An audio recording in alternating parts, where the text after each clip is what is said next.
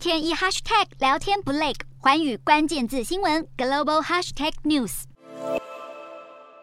根据英国《星期日泰晤士报》的报道，英国王储查尔斯王子成立的慈善信托接受来自美国九一一恐怖攻击事件首脑欧萨马·宾拉登家族一百万英镑的捐款。好，虽然没有迹象显示宾拉登家族成员有任何不法行为，但事件的曝光使得查尔斯王子的慈善机构受到更多的检视。英国警方在今年二月对查尔斯王子另一个慈善基金会展开调查，是关于一名沙乌地阿拉伯。商人涉嫌以捐款换取王室荣衔的丑闻。另外，苏格兰慈善监管机构更在去年九月对媒体披露，查尔斯王子基金会接受了一名曾经犯下洗钱罪行的俄罗斯银行家的捐款，因此自行展开调查。而以上种种事迹，也让英国王室丑闻再添一桩。